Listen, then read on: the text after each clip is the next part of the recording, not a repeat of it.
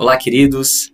Eu sou o pastor Daniel Ferrari, sou pastor e músico aqui na comunidade metodista de Brodowski e hoje eu tenho uma palavra de Deus para você. E a palavra que nós temos hoje está em Gênesis, capítulo 15. É quando Deus vem e visita Abrão e diz para ele: Abrão, eu sou teu escudo, teu grandíssimo galardão. E algo que eu queria compartilhar aqui com você, né? Está no versículo no versículo 5 em diante que diz: então o levou fora e disse: Olha agora para os céus e conta as estrelas, se as pode contar. E disse-lhe: Assim será a tua descendência. O verso 6 diz: E creu ele no Senhor, e imputou-lhe isso por justiça. Olha que interessante. Abraão estava em sua tenda. Naquele momento, naquele tempo, eles moravam em tendas.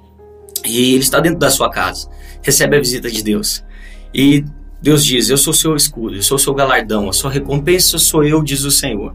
E ele responde num tom um pouco agressivo no meu modo de ver aqui. Ele diz: O senhor vai me dar o quê?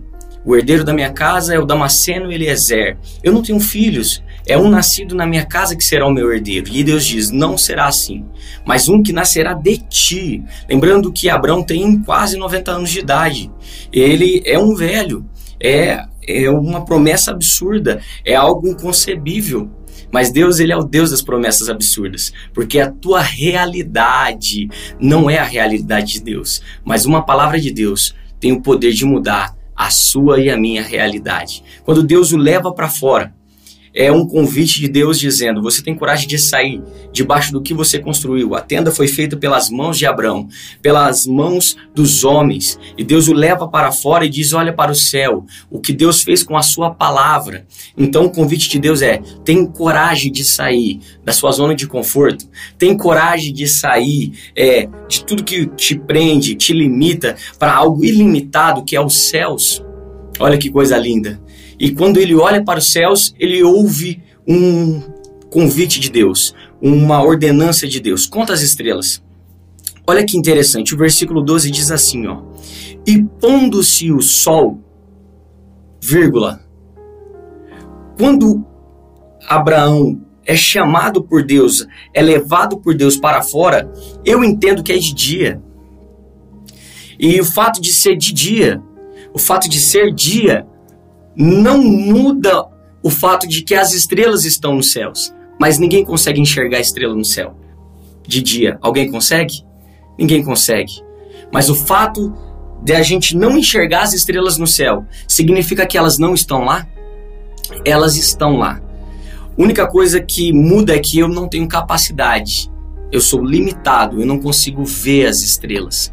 Mas Abraão creu, porque ele, ele entendeu o que Deus estava dizendo. Ainda que eu não consiga enxergar as estrelas por causa da luz do sol, não significa que elas, que elas não estão lá. Elas estão lá. Eu só, somente eu sou limita, limitado. Qual é a mensagem de Deus para Abraão? Abraão, eu chamo cada estrela pelo nome.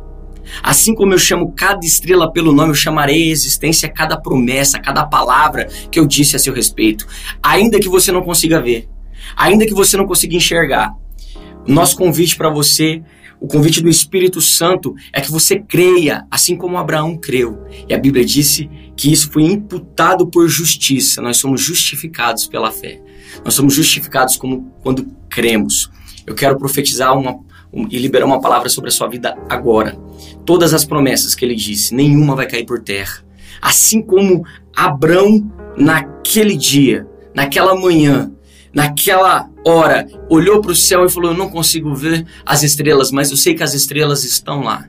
Olhe para o céu e, e, e tenha certeza: cada palavra que ele disse, cada promessa vai se cumprir na sua vida. Que Deus abençoe a sua casa, que Deus abençoe a sua vida, em nome de Jesus.